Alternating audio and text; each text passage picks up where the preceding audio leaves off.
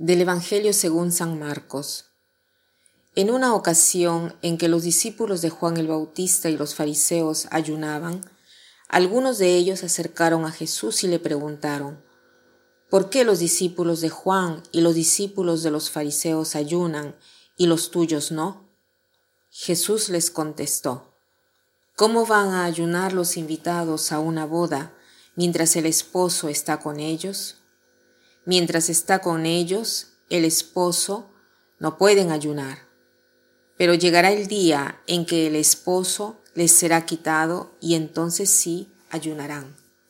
Nadie le pone un parche de tela nueva a un vestido viejo, porque el remiendo encoge y rompe la tela vieja y se hace peor la ruptura. Nadie echa vino nuevo en odres viejos, porque el vino rompe las odres se perdería el vino y se echarían a perder las odres. A vino nuevo, odres nuevos. Le preguntan a Jesús por qué los discípulos de Juan y los discípulos de los fariseos ayunan y los tuyos no.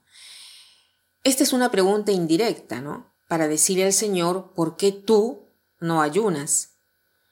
El Señor nos quiere poner en alerta en cuanto al ayuno, porque hay un riesgo.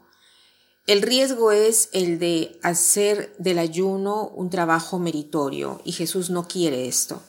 Quiere que el ayuno sea una cosa más grande, o sea, el ayuno comprende nuestra relación con los alimentos y esta como tiene que ser.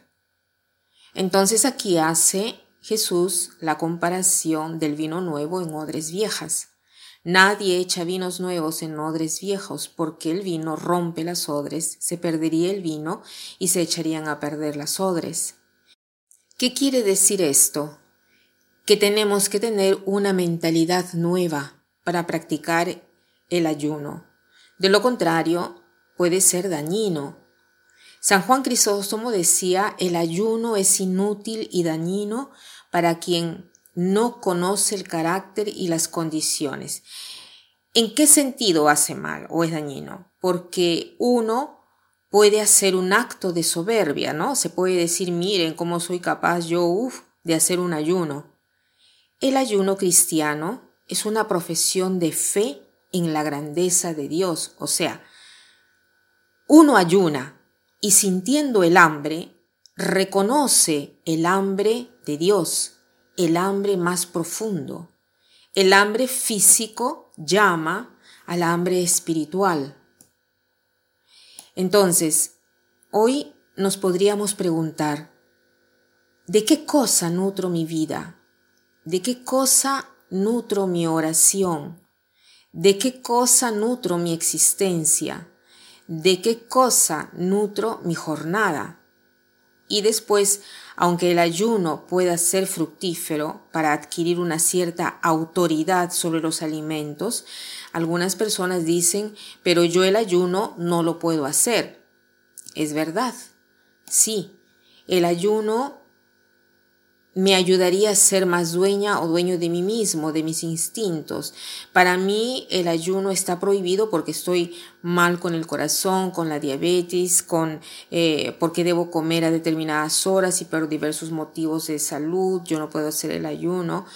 En esos casos, ¿qué podemos hacer para practicar un cierto ayuno? Pienso que no hace mal a nadie si hacemos este propósito no de ayunar, sino de retardar unos 10 o 15 minutos, ¿no? El comer, tanto para convertirnos en dueños de nosotros mismos, retardar la asunción de los alimentos o esperar a servirse después de que todos se han servido o después que las personas han tomado las cosas que más les gusta. Porque por lo general, ¿qué hacemos? Vemos una cosa más rica y nos aventamos para comerla sin importar si los demás comen o no. Este ayuno de seguro que no le hace mal a nadie, al contrario, nos ayuda a practicar para ser más caritativos y a darnos cuenta que dos tercios de la humanidad no tienen cinco alimentos al día porque por lo general comemos de tres a cinco veces al día. Hay tantos que no tienen esta posibilidad. Entonces, hoy podemos hacer el propósito de comer un poquito más tarde. De repente cocinamos antes y sentimos esta hambre que nos hace eh, gustar la comida.